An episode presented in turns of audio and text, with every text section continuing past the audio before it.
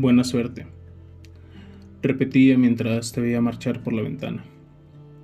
Querías que fuera atrás de ti, pero mis piernas no se movían. No respondieron ante las órdenes de mi cerebro. Encendí un cigarrillo, terminé mi trago, abrí una cerveza y me senté en el sofá. El diario que siempre llevabas contigo me miraba fijo desde la mesa de la sala. Me dio tanta curiosidad abrirlo, ojearlo, saber más de ti, de lo que ya sabía, saber por qué habíamos llegado a este punto. ¿Por qué me dejaste? No pude más con esa curiosidad y lo abrí. En la primera página se leía una mujer feliz, una mujer que no le tenía miedo a nada, alguien a quien realmente le gustaba cada parte de su vida.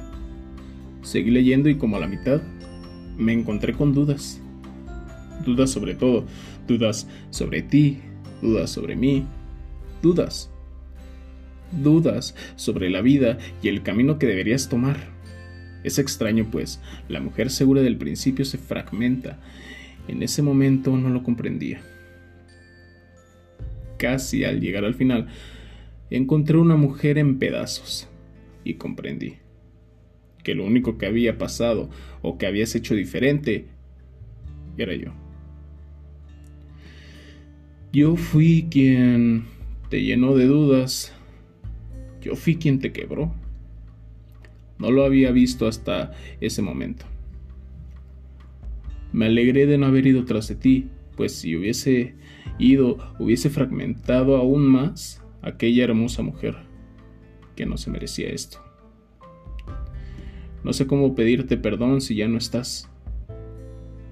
Solo alejándome y esperando a que vuelvas a encontrar cada parte de ti que te hace feliz y vuelvas a ser un ser completo, es la única manera en la que puedo pedirte perdón. Buena suerte, cariño. Ahora lo digo sentado desde mi sofá fumando un cigarrillo mientras bebo una cerveza, recordando mi tristeza. Mi dolor no es nada comparado con lo que te hice sufrir. Buena suerte, cariño. Y adiós.